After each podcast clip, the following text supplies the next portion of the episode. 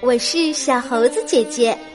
今天我们要讲的故事叫做《大熊有一个小麻烦》，作者是奥地利的海兹·雅尼什，绘画是奥地利的希尔科·罗弗尼。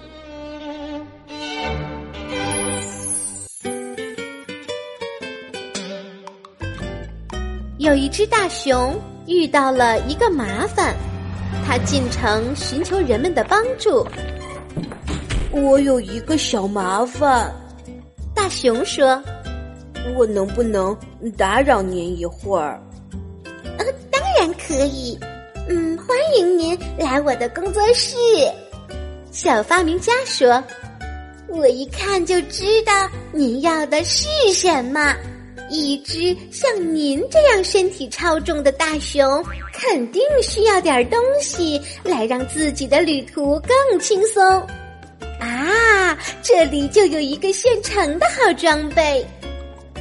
小发明家迅速的从墙上取下了一副小翅膀，把它绑在了大熊的后背上。呃。大熊愣了一会儿，什么也没有说出口。然后他迈开小步子，继续往前走。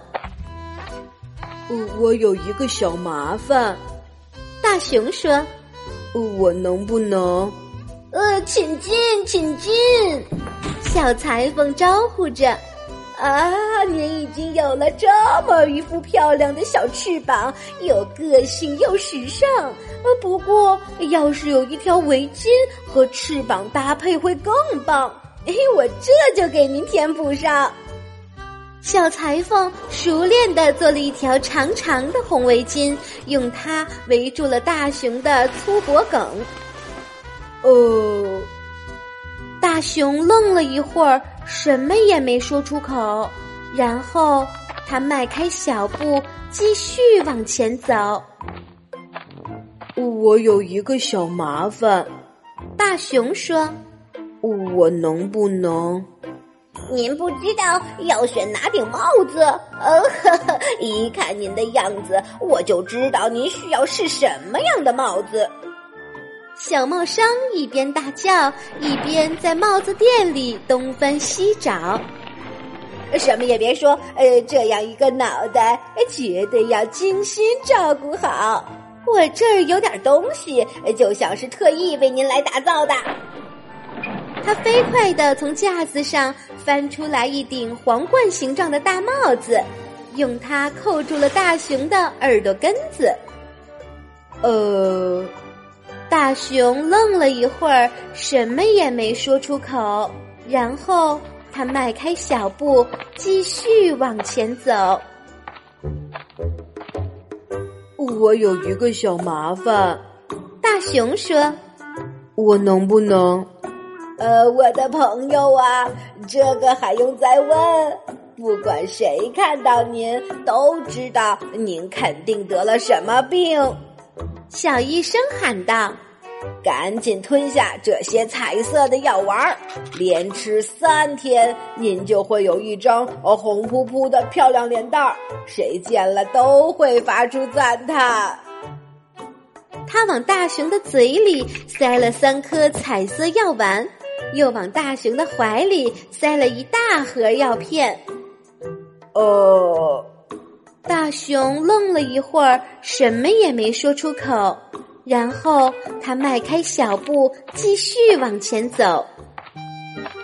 我有一个小麻烦，大熊说：“我能不能？”别说这种见外的话，我的流浪汉朋友。小贩说：“我知道您的日子很不好过，今天这儿，明天那儿，始终找不到落脚的地儿。”对您来说，最需要的就是交点好运。那还有什么能比这个独一无二、闪闪发亮的幸运坠儿更适合您呢？他拿出一根吊着沉甸甸的链子的项链，放在大熊的大巴掌里。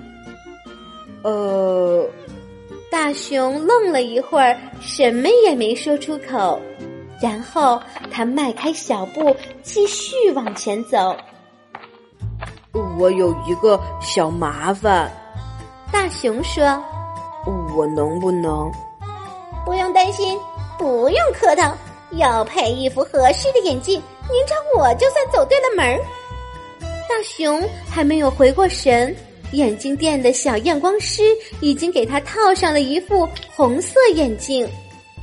呃，大熊愣了一会儿，什么也没说出口。然后他迈开小步，继续往前走。我有一个小麻烦，大熊说：“我能不能？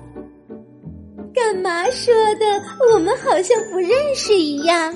做生意归做生意，可是对朋友啊，我从来不算计。朋友才是最好的客户，客户就是我们的上帝。”杂货店门口的小老板娘说着，就从店里拿出了一个金黄色的罐子，天然的蜂蜜，最新鲜的浓香型天然蜂蜜，来自世界上最棒的天然牧场，新口味，新感觉，您可一定要尝一尝。他把罐子交到了大熊手上。就消失在杂货店门后。呃，大熊愣了一会儿，什么也没说出口。然后他迈开小步，继续往前走。我有一个小麻烦，大熊说：“我能不能？要是我一眼看不出您的心里在想什么，我就不能再做这一行了。”鞋店的小店员举着一叠高塔式的鞋盒，从里面抽出一双皮靴来。我一打量就知道，您需要的正是这个最好的熊皮长筒靴。您正好赶上我们有一套现货。真正的熊都该有一双这样的皮靴。哦，大熊愣了一会儿，什么也没说出口，然后。他迈开小步，继续往前走。大熊走到一座小山上，停下了步子。他看看草地，看看原野，还有山脚下的城市。就这样看了几个小时，他觉得有点累了。大熊卸下了他的小翅膀。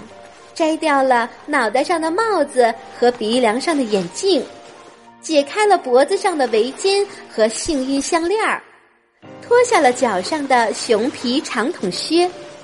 他还把手里装着蜂蜜的罐子和装着彩色药丸的盒子也放到了一边，然后他轻轻发出一声长叹：“啊，怎么了？”他耳边一个小声音问：“那是一只坐在草茎上的小苍蝇，它正好奇的望着大熊的眼睛。”别提了，大熊说：“没有谁乐意听我说些什么。”我乐意听，我正听着呢。小苍蝇说：“那么，究竟出了什么事情？”我有一个小麻烦，大熊说：“我害怕独自一个睡在黑乎乎的山洞里面，可是这周围没有一只我认识的熊，也没有一个朋友愿意和我一起住在山洞里。我一整天都过得不安心，就怕黑夜早早降临。”嗯，这可的确是个麻烦。小苍蝇说：“可是你既然遇到了我，这事情也是很好办的。我正巧在找一个可以安家的新房子，而大熊的山洞听上去非常有意思。那好，就算上我这个房客，你觉得好不好呢？”哦。大熊愣了一会儿，终于开口说：“现在我觉得心情好多了。有你陪着我，这可真不错。小苍蝇坐在大熊的左肩膀上，哼起轻快的歌曲，然后他们就一起有说有笑往回家的方向走去。生活中，每个人都会遇到一些小麻烦或者一些不开心的事情，我们都需要相互的倾诉和倾听。把你的烦恼和不开心的事情说出来，你的心情才会渐渐开朗起来。而耐心听听朋友或者家人说出他们不开心的事情，安慰他们，你就能让他们的脸上重新挂起微笑了。好了，今天的故事就是这些内容。喜欢小猴子姐姐讲的故事，可以给我留言哟。请关注小猴子姐姐的微信公众号。小猴子讲故事，我们明天再见。